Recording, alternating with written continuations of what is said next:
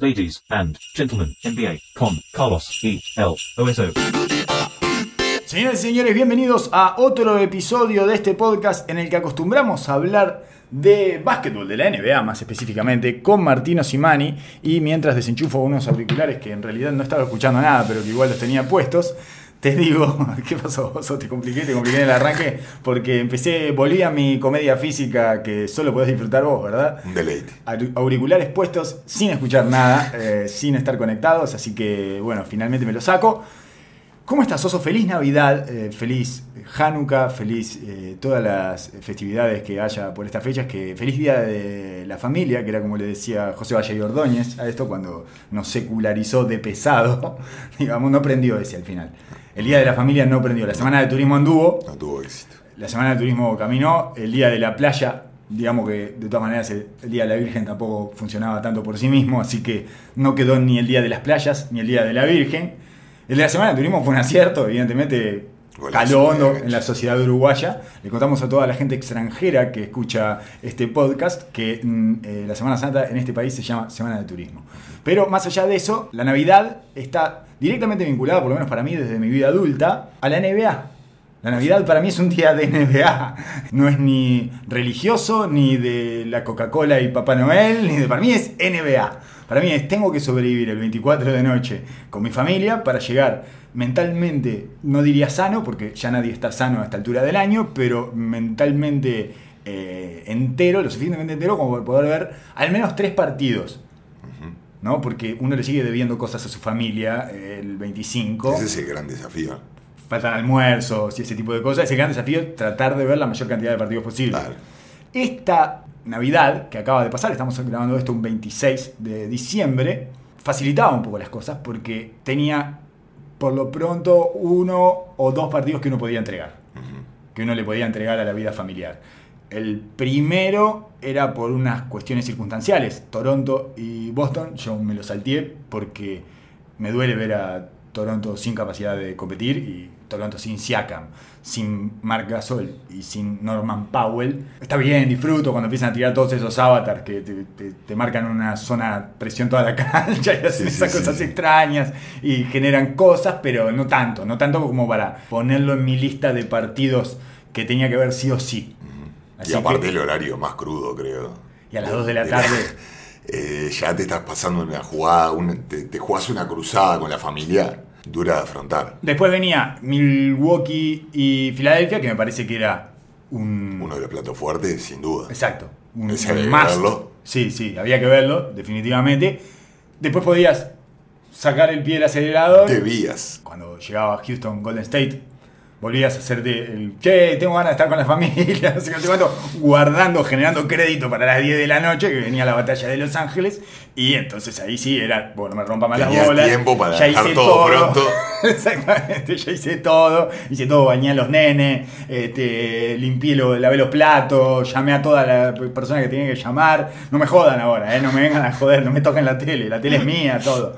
Pero claro, oso, claro, claro que iba a ganar el Golden State. ¿Cómo no nos dimos cuenta que iba a ganar el Golden State? En ningún momento se me pasó por la cabeza ni ver ese partido, ni por supuesto que iba a ganar Golden State. No lo iba a ver porque pensé que no iba a haber partido, pensé que Houston iba a ganar por 20 puntos.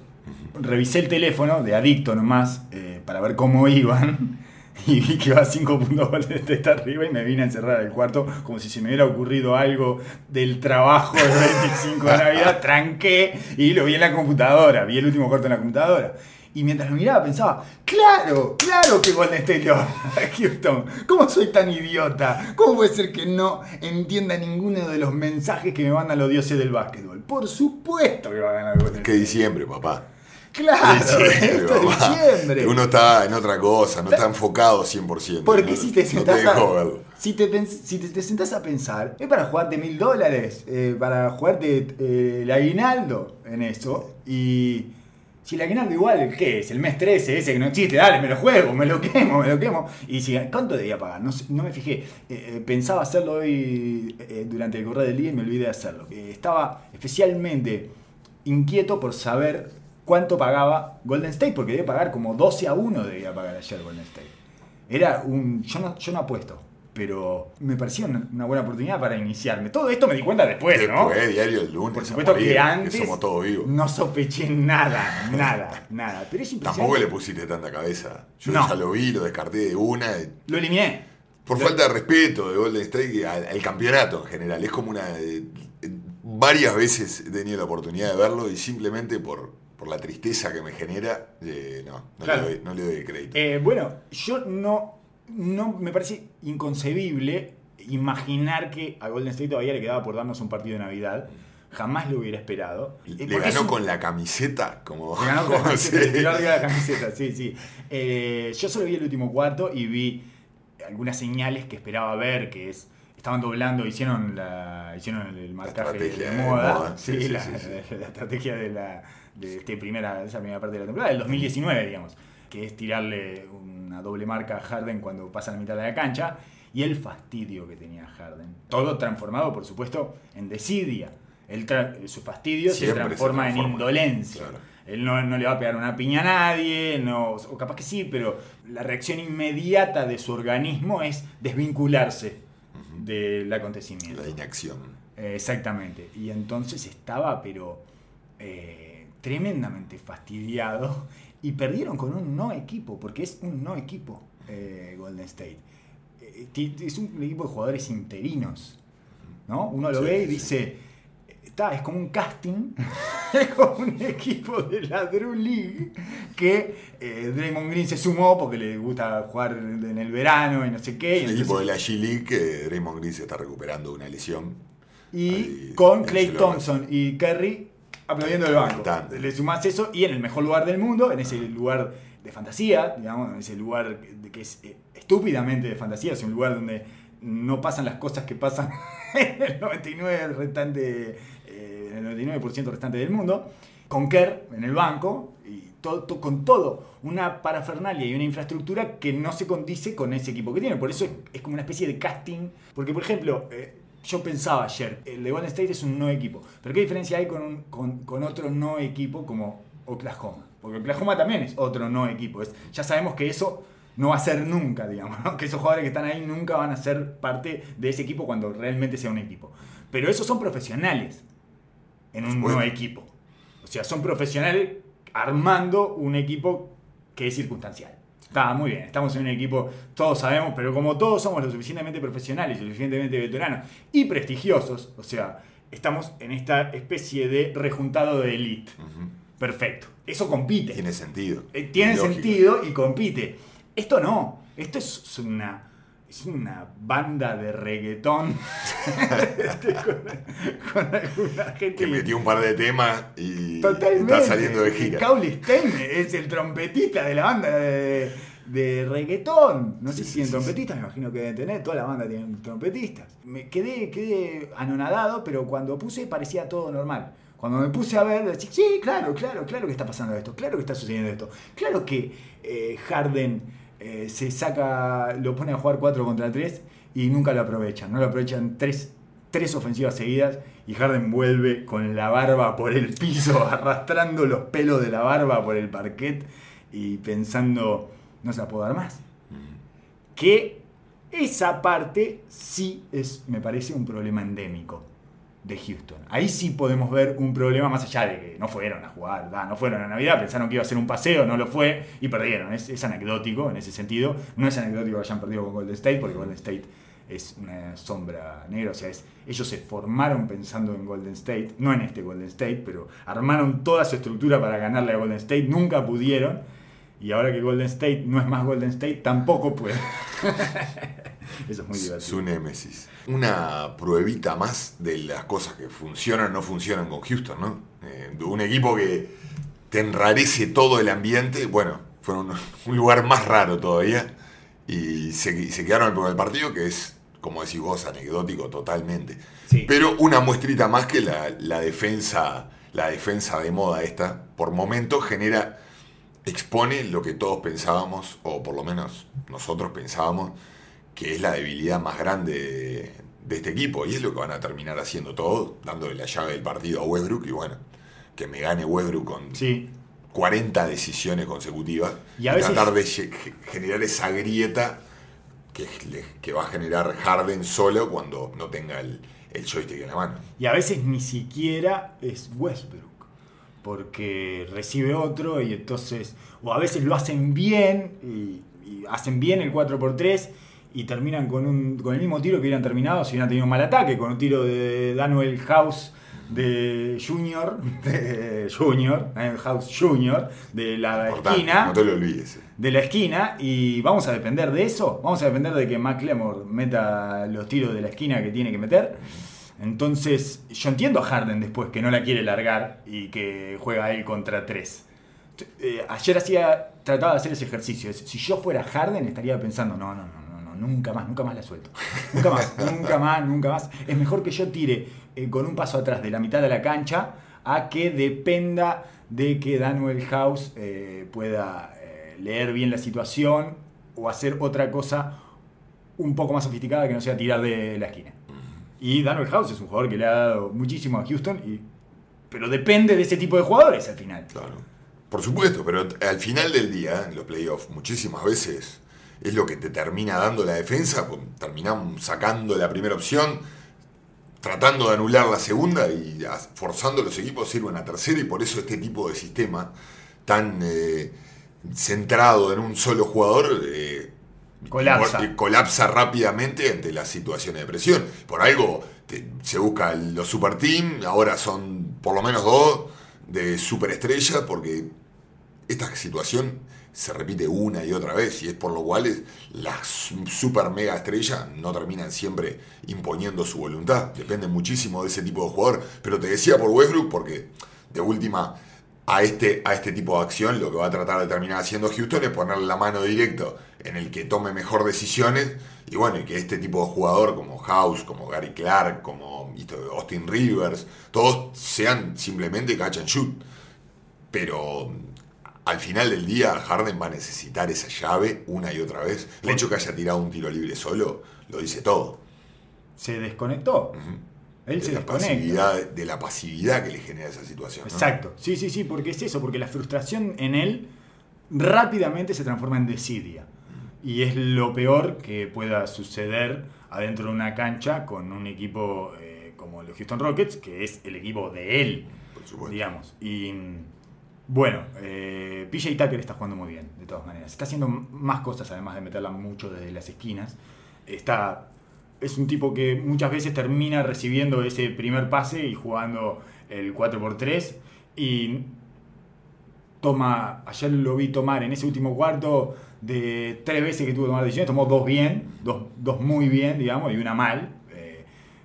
Eh, eh, en realidad una no fue que tomó mala decisión, sino que la- no la pudo ejecutar bien, pero está ejecutando mejor ese pase, que no es tan, no es tan fácil, porque tenés que, el pase ese desde el medio tiene que ser suficientemente fuerte, rápido y preciso como para eh, efectivizar esa media ventaja Sí, sí. Que, con la que contás, ¿no? y tenés poco tiempo para, para- para ejecutarlo. Igual falta.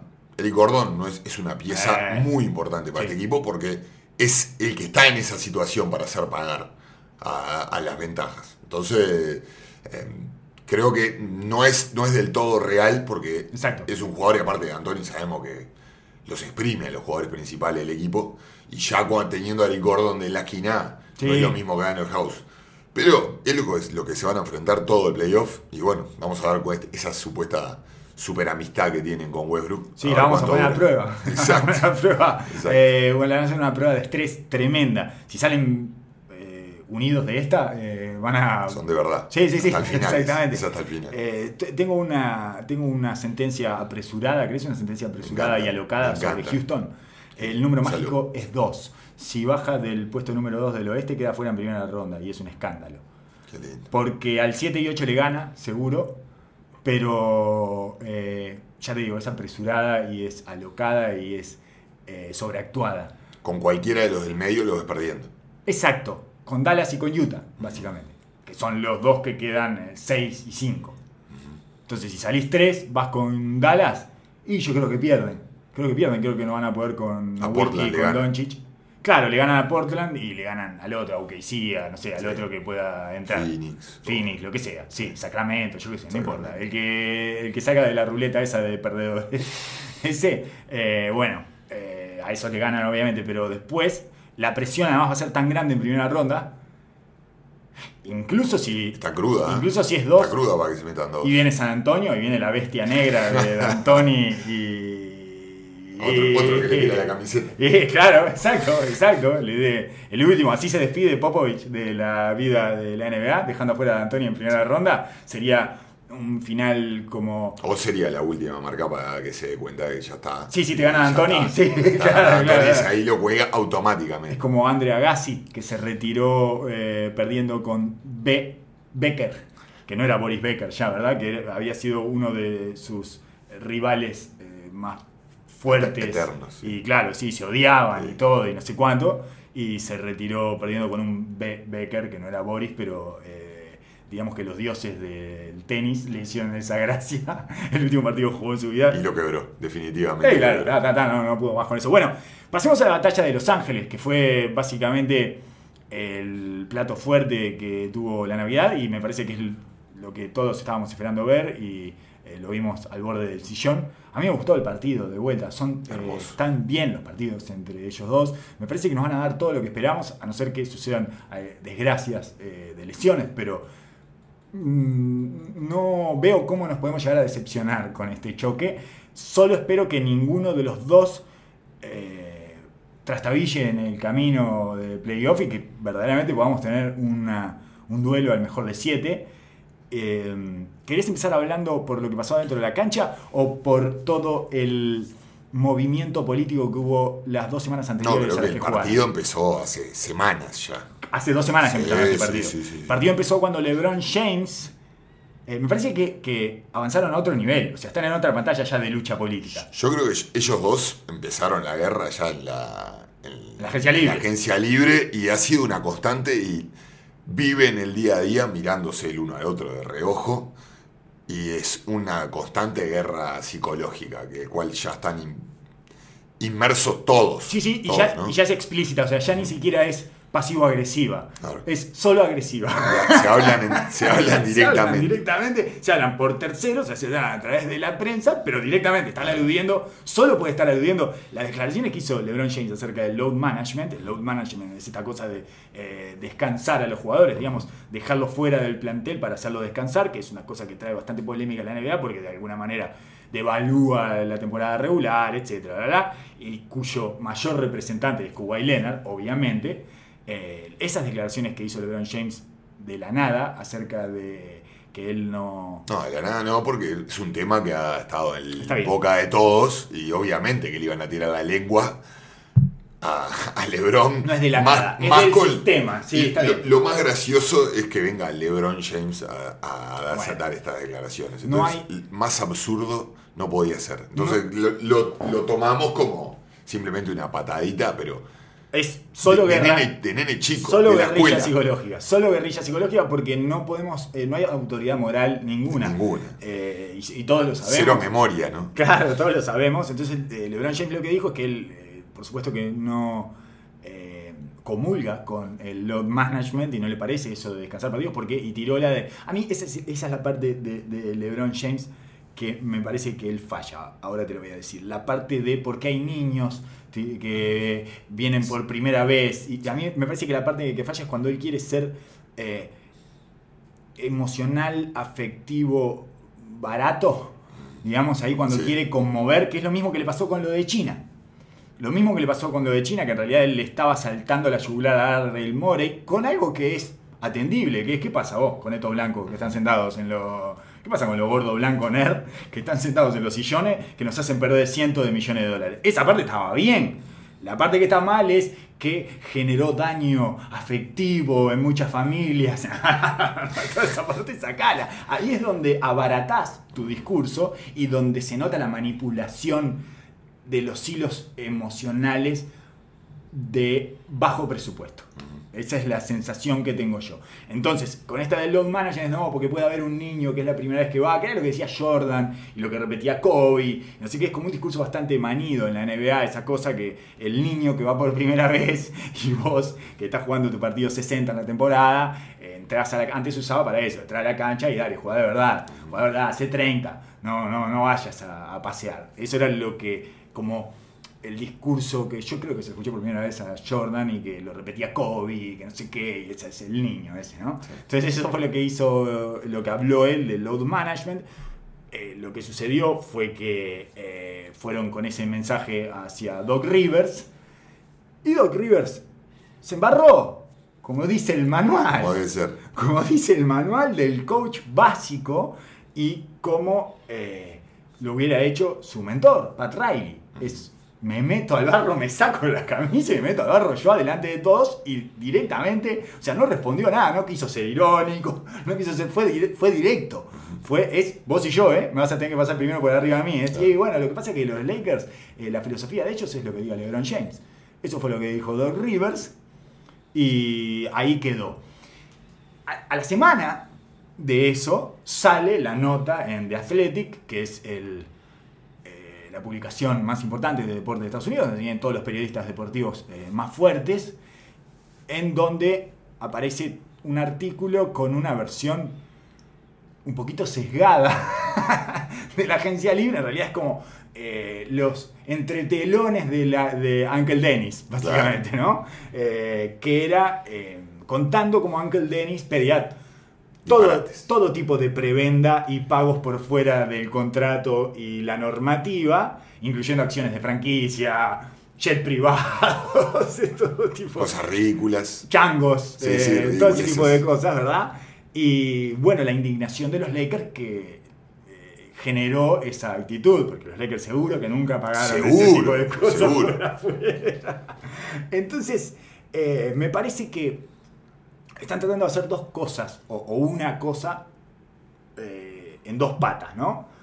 Una es es- específica y otro como plan general. La específica es volcar la narrativa en contra de los Clippers. Mostrar a los Clippers, sacarle la parte prístina a los Clippers y la historia esta, oh, qué bueno los Clippers, mirá, con esta cosa nueva y fresca. que tienen". No, no, no, no, no, no, no. Son oscurísimos, están haciendo todo por izquierda, están eh, manipulando de una manera. Y eh, todo eso volcado en, en, en- en Uncle Dennis, ¿no? o sea, todo eso atravesado por el- la oscuridad ética y moral de Uncle Dennis. Que es maravilloso, yo no he visto nunca una foto. Uncle Dennis, quiero hacer un asterisco acá porque eh, vos me trajiste la idea de que Uncle Dennis es Kuwait Leonard. Y porque Uncle Dennis nunca aparece. Kaiser Sose. Nunca da, claro, Kaiser exactamente. sí, Kaiser Sose nunca da una nota, Uncle Dennis. es el mismísimo Kaiser Sose. Sí.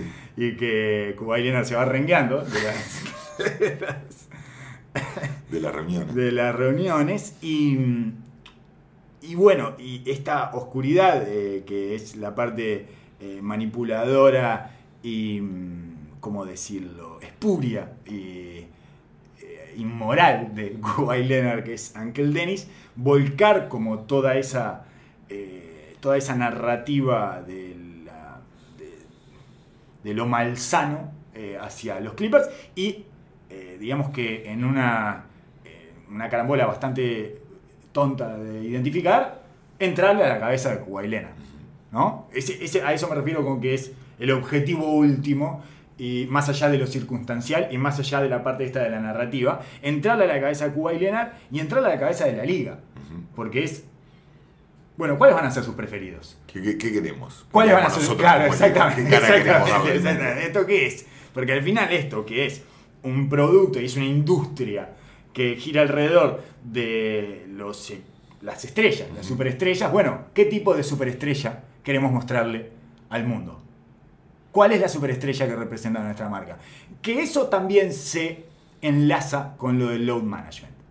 Perfecto. Es yo estoy defendiendo, porque lo que está diciendo es, vos, alguien que haga algo, porque este eh, afloja en la temporada regular y después van los playoffs y no tiene ningún problema. Entonces, y yo, Y que yo estoy bancando la liga. Hace acá, 16 banco la temporadas, claro, ¿entendés? Yo que estoy aguantando la liga y este, todos los partidos y toda la temporada, ¿sí? que ya sabemos que no es todos los partidos, basta remontarse al 2014 cuando se tomó dos semanas de la nada sin que na- nadie supiera por qué LeBron James, o sea, es, eh, eso es lo que decíamos, que nadie tiene autoridad moral, ¿no? LeBron James se ha dedicado al load management desde el 2012, 2013 a esta parte, Eh, cosa que es absolutamente comprensible. Hacía load management mismo en los partidos cuando le tocaba ir para atrás. Bueno, También le hacía load management. él sí, sí, sí, sí, hacía los management jugando. Claro.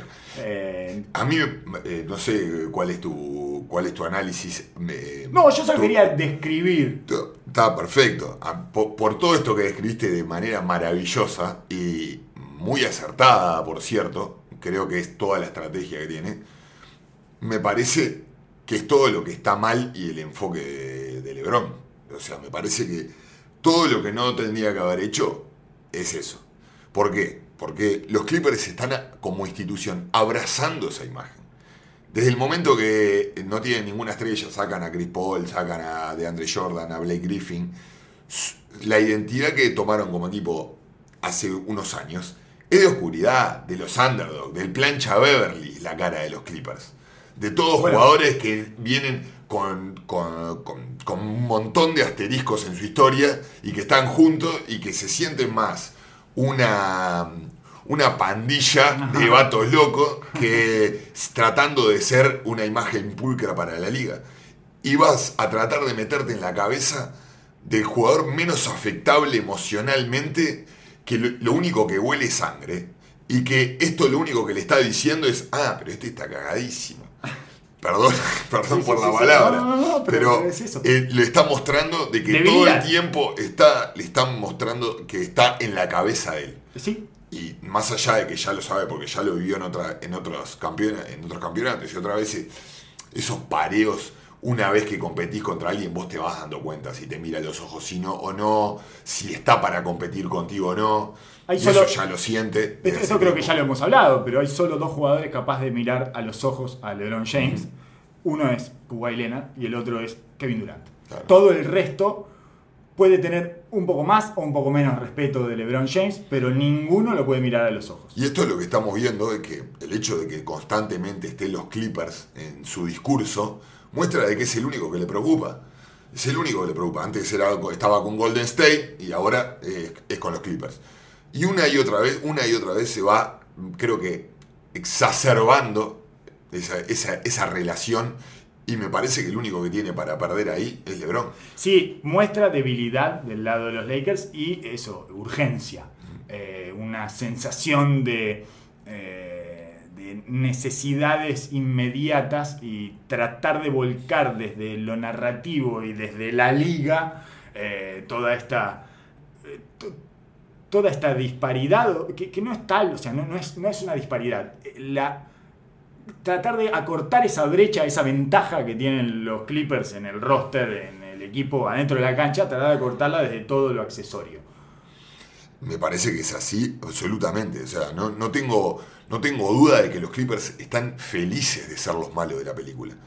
Aparte vinieron, a, vinieron al territorio de los Lakers y para vos llevarte ese título claro. tenés que venir con la mugre y con esa actitud. Sí, no sí. le van a ganar a los Lakers en Los Ángeles siendo los correctos Exacto. y los puritanos. Ese es el rol, era el rol de Golden State. Eh, Es el lugar ese que encaja en ese mundo de fantasía, con ese líder, Claro. con esa perspectiva y con ese tipo de, tipo de organización. Los Clippers claramente desde que se fue Sterling están dando, tratando de darle otro, otro margen, otro personaje, Sí, sí. Otro, otro ambiente. Ves la cancha, mismo la camiseta, como la camiseta nueva que, que usaron. O sea, la personalidad entera y el aura del equipo es ese. Es, venimos a quemar la fiesta acá Están alimentando ese monstruo. y LeBron está jugando derecho para ellos. En esta narrativa, que además de afectar la, digamos, además de ir en busca de esa historia en donde los Clippers no se comportan bien, etcétera, que por si fuera poco pasa lo mismo con el load management, ¿eh? pero se piensan que somos tarados, es decir, los Lakers son eso, digamos, los Lakers son los dueños del sheriff que tiene todas las propiedades del pueblo. Em, lo que buscan también es, es afectar a, bueno, a la, a la corporación, ¿no? a la liga misma, y en términos legales, en realidad la liga ya hizo la investigación acerca de la forma en que llegó Kuwait Leonard en agencia libre a los Clippers, y no me vas a creer, pero la denuncia de tampering que tuvieron los Clippers eh, fue desestimada porque nadie va a encontrar nada ahí, porque los Clippers tienen al logo. Por supuesto. Porque está el señor Jerry West. Y cuando vos sentás en una butaca a Jerry West, tenés al logo de la industria. Entonces no van a poder conseguir que la liga vaya en contra del logo. Nadie va a decir que, va a decir que no me digas que el logo hizo trampa. El logo no puede hacer trampa. Es el logo. Una vez que vos tenés a Jerry Más West, imagen que esa es imposible. una vez que vos tenés a Jerry West, te comiste la estrella de Mario. Podés hacer lo que quieras. Podés matar gente adentro del Staples Center. Correcto. Entonces, tampoco lo van a ganar desde la pulseada de poder. Porque no hay nadie más poderoso en la NBA que Jerry West. Nadie. Nadie. Justamente por eso, porque está en el logo. Esa cosa que parece tan trivial, bueno, es un hombre que puede- no puede ser manchado. Tiene que ser intachable, porque si lo manchamos, manchamos la industria. Entonces manchamos la industria, mancha- manchamos el producto que estamos vendiendo, porque adivina quién es ese, ese- esa cosa blanca que hay entre lo rojo y lo azul. Es él, es ese señor, está vivo ahí. Entonces ese señor no va a hacer nada mal, Claro. hasta que se muera. Perfecto. Eh, por lo tanto, esa es la situación política de la batalla de Los Ángeles. Podemos pasar a lo que pasó dentro de la cancha, la batalla de Los Ángeles, segunda colisión, Navidad. En, la primera, en el primer choque habían ganado los Clippers sin Paul George. Eh, De manera sólida, sólida con y mucha autoridad. Sí, sí, sí, sí, con un golpe en la mesa para arrancar, como diciendo, bueno, sí, sí, es de verdad esto y, y somos nosotros los que tenemos la ventaja, a ver si ustedes la descuentan. Creo que lo que sucedió en algún punto es que las distancias parecen un poco más cortas, sobre, el, sobre todo en el recorrido del partido, ¿no? Donde dominaron mayormente los Lakers. Yo no estaría tan, no estaría tan preocupado, o sea, no estaría asustado si fuera eh, de los Lakers. O sea, me tendrían preocupados algunas cosas, pero eh, bueno, acortamos.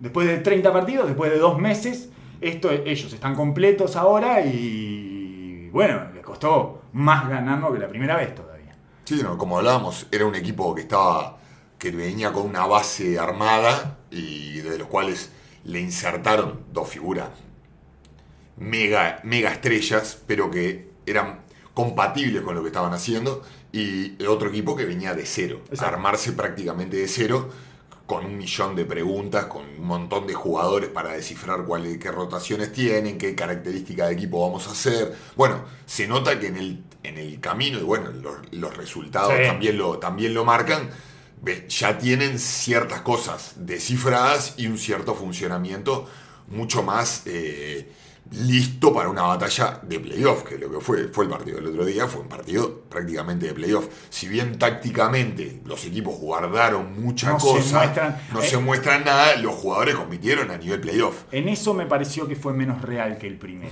Eh, en el primero tiraron todo lo que tenían, que era poco, pero eh, tácticamente tiraron todo lo que tenían. eh, por Había que ganar la primera. Exacto. Y en este me parece que ya. eh, Sí, por supuesto. Esto no se lo voy a mostrar más. Por ejemplo, lo que había hecho Doc Rivers en el primer partido, que era ponerle de sombra a Kuwait Leonard, o sea, manejar la rotación de Kuwait, manejar los segundos, los minutos de descanso de Kuwait, dependiendo de lo que veía en el banco de enfrente con lo que hacía LeBron, o sea, cada vez que LeBron entraba a la cancha, entraba Kuwait atrás, ya no lo hizo, lo hizo con Paul George y me parece que se dio cuenta que no va por ahí. Eh, LeBron terminó con un más 14, más 16 y Paul George con un menos 18. O sea, fue extremo lo que sucedió y tiene que estar, tiene que estar Lena dentro de la cancha como está LeBron. Si está LeBron, por esto que hablábamos, porque eh, LeBron James lo respeta a Paul George como jugador, pero no lo mira a los ojos. No lo mira a los ojos. Es un jugador que no alcanza a verlo a los ojos. Lo puede defender, lo puede todo eso. Es sí. un par, pero no es un rival. Exacto. Él- desde, el- desde aquel saludo fatídico en la mitad de la cancha cuando estaba en Indiana y él en Miami, que le mete un triple en la cara y va y le choca la mano como diciendo, bien, guacho. Bien, guacho. Estás bien, guachito, ¿eh? estás- te Estás veo bien, bien, ¿eh? te veo crecido. Estás, estás viniendo, estás llegando. Ya está, de ahí en adelante no, Estamos hablando del playoff. no lo ha respetado nunca. Era playoff. Digo, dándose el final de conferencia. que lo llevaron un 7, a un partido 7 además. Sí, sí, Esa serie. Y el tipo estaba tan tranquilo que fue y le chocó la, la mano y le dijo, Bien. guacho, bien, bien. Una maravilla, una maravilla. Ese es el dominio que tiene LeBron James sobre toda la liga, menos sobre Kuwait. Con Paul George se nota específicamente, eh, pero con Uruguay no. Bueno, cosas que ya, que ya sabemos.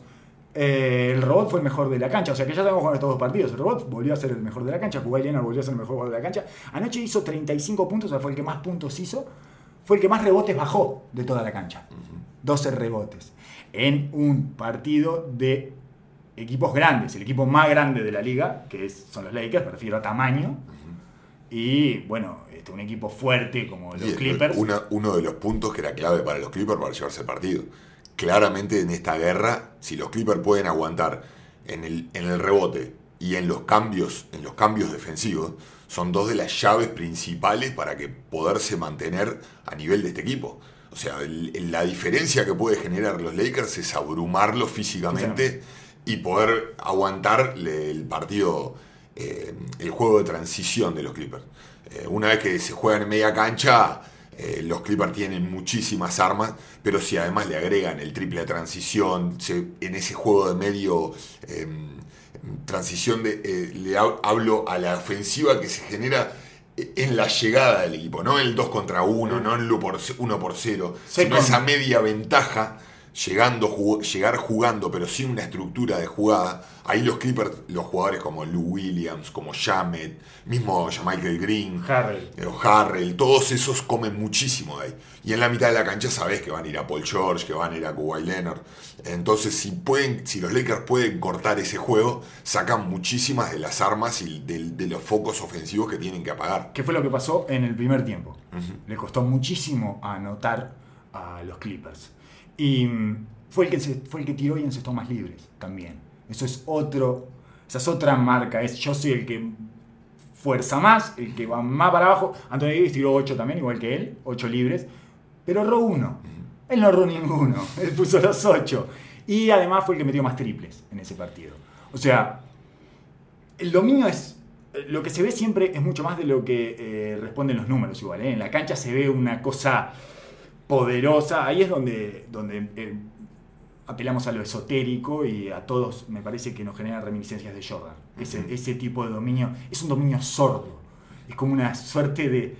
de no sé, de, de, este, prepotencia contenida que no necesita ser expresada de forma efusiva, digamos. Todos la sentimos. Hay algo ahí que se está sintiendo adentro de la cancha. Jordan, por supuesto, que tenía la parte estética que, que Kuwait no la tiene. Jordan eh, te lo hacía peor porque además era una suerte de bailarina y adentro de la cancha, esa cosa plástica. Era mucho, más, era mucho más expresivo. Vos lo veías que estaba enfocado en uno y que le quería sacar la yugular. Sí. Era el perro así, mostrándote los dientes. Él no. No. Él no. Entonces es, es- es un poco difícil de ver eh, en ciertos puntos porque hay momentos en los cuales parece que está absolutamente ido eh, del partido. Pero siempre está bajo control defensivamente, ofensivamente y esperando ese momento y esa pequeña ventaja eh, para atacar. Otra cosa que creo que ya sabemos es esa sensación de que los Clippers es de esos equipos que por su defensa y por su ofensiva explosiva pueden descontar cualquier cantidad de puntos en un lapso cortísimo. Que pasó dos veces de manera muy clara. En el tercer cuarto, los Lakers iban 8 puntos arriba, faltando 1.35 para terminar el tercer cuarto. 8 puntos habían sacado. 84-76 terminaron 86 iguales. Ese cuarto. Eh, en- o sea, le hicieron un 10-2 en un minuto 35. Y faltando 5 minutos, eh, faltando 6 minutos 38, iban 7 puntos arriba de los Lakers, que fue cuando se enrachó LeBron, que puso dos triples y dos midrange. Y se lo descontaron en un minuto 28. eh, estaban iguales, estaban 101 iguales, 7-0 y listo, ya volvimos. Ese tipo de, ese tipo de cosas son, son las que a mí me hacen acordar a Golden State en algún punto. Claro, claro. Esa claro. cosa de, uh, nunca está, esto no, no, no está muerto, nunca. En ningún momento, en ningún momento le sacás una diferencia como para jugar con eso, como para que los tipos se sientan presionados. Ellos se nota además que saben que pueden volver en cualquier momento. Y muchas veces eso lo traicionan. Los traicionan, han perdido partidos así, por eso, por eh, esto lo, lo traemos. En, sin un minuto y medio lo traemos. Sí, sí, sí. Eh, entonces, eso y la y los 15 puntos esos que le llegaron a sacar en el tercer cuarto, que fueron los que más le, costa- le costaron limar. También, también saben limar en lapsos largos. O sea, no solo tienen esa parte explosiva, sino que también te pueden ir comiendo de a poquito. Sí, ese, ese, ese es claramente el sello de Kuwait.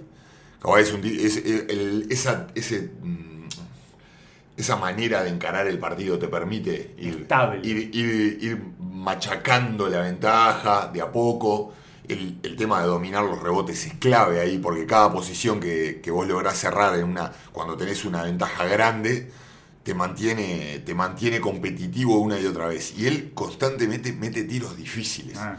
Y eso también le hace al otro sentir como, bueno, sí, estamos haciendo todo bien. Pero inclusive cuando defendemos todo bien, también nos pueden acortar la ventaja.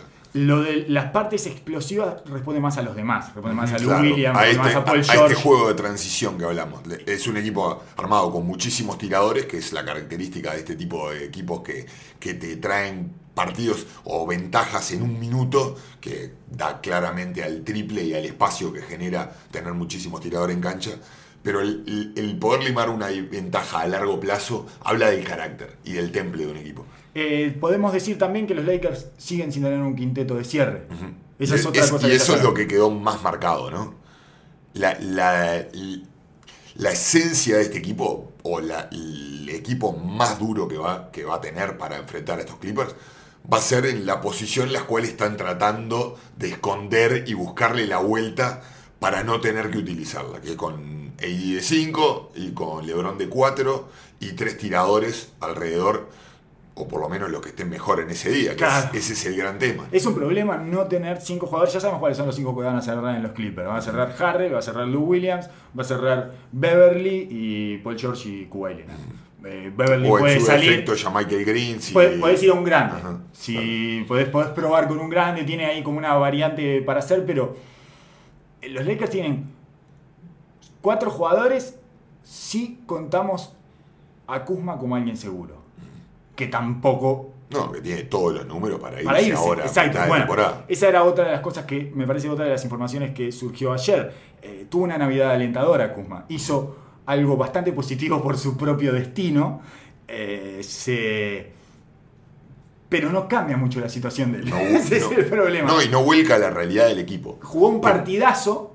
Y, es, y eso es lo que te sentencia. Creo que lejos de ser algo bueno para él, es algo bastante, bastante que dice mucho de la presencia suya en el equipo. No quiere decir que no sea un jugador válido. Claro. En este equipo no va a terminar de cambiar la cosa. Porque le- los Clippers van a vivir con esos tiros de Kuzma y con, esa, con esas rachas que le agarra momentáneas. Pero no es la solidez y el espacio que debería generar para los demás. Finalmente- Defensivamente no soluciona ningún problema. Finalmente le dejaron un tiro de la esquina, o sea, rotaron la rotación, fue hacia ahí, la- y vivían con eso y lo erró. Eh, No lo en- respetan en, el último cuarto, quiero decir, van a, van a convivir con eso sin problemas y es el único asset que tienen los Lakers para conseguir algo que los ponga en un nivel superior. Por eso, cuanto mejor juegue, mm, más problemático va a ser para él. Sí, Si sí, se quiere quedar en el Lakers. Sí, claro, claro, claro. claro, No, y no puede cerrar con Howard.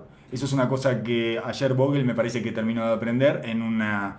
La pelota esa Por que... lo menos contra los Clippers. Quizás contra uno de los equipos Bueno, del oeste, del este super mega gigantes. Sí. Podría, podría terminar, pero, Pero- contra este equipo no tenés dónde dejarlo, dónde, dónde esconderlo. Y entre los, el tema de los libres, y que está mejor, pero que no está superado, y en instancias definitivas yo supongo que va a volver a su raíz, y esta, bueno, perdió una pelota faltando tres minutos, eh, revirtiéndola, solo tenía que revertir y esperar que saliera Lebron de una cortina pin down, o sea, era algo muy simple, y la tiró afuera por dos metros desmoralizante, de eso que, de eso que, que lo ves a Lebron volver para atrás y decir, "Mm, no puedo contar con este, no, me parece que todos, y eh, piden tiempo y lo sacan. Es, es difícil porque cuando pasan esas cosas con Howard decís, sí, claro, claro, claro, claro. Es como que todos tenemos ese prejuicio ya, me parece, de que no se puede confiar en él Ahí instancia la- definitiva, y cuando suceden estas cosas te confirma el prejuicio y por lo tanto decís, no, no, no, no, no, no, no me puedo ir a jugar todo, me voy a jugar la vida en Los Ángeles, me voy a jugar esta batalla que la estamos peleando en todos los lugares del planeta, me la voy a ir a jugar con Howard en los últimos minutos. Teñido Y- de violeta. y claro, con el pelo teñido de- hay, hay lo- lo- para mí los, eh, el tema de la confianza en los jugadores en los Lakers está claro por el pelo, porque Kuzma tiene un problema también con el pelo. Tiene un gran problema con el pelo. No, todavía no, no ha encontrado. Empezó con esa peluca eh, insólita de la temporada que, que me decía eh, este, nuestro gurú Horacio López que para él había vuelto a la universidad, había vuelto al college, Kuzma, mentalmente y anímicamente y afectivamente había vuelto al college. Así de chiquito se sentía. Siempre acertado. Así de niño se sentía al lado de LeBron James y Anthony Davis y la situación en la que están. Claro. Y ahora pasó a ese casco que tiene líneas abajo, este, está rapado y le deja toda la arruga esta del cuello libre, pero con dos líneas. Durísimo. No son buenos síntomas. Durísimo. No son buenos síntomas. Eh, contrasta entonces eh, eh, con los Clippers que parece que ya tienen todo el material disponible, que pueden ir a buscar algo más, quizás vayan a buscar algo más. Probablemente vayan a buscar un poco más de tamaño, pero ya la identidad del equipo y la rotación está seteada. Eh, eso ya Michael Green venía de una lesión, pero es un jugador que va a jugar bastante más.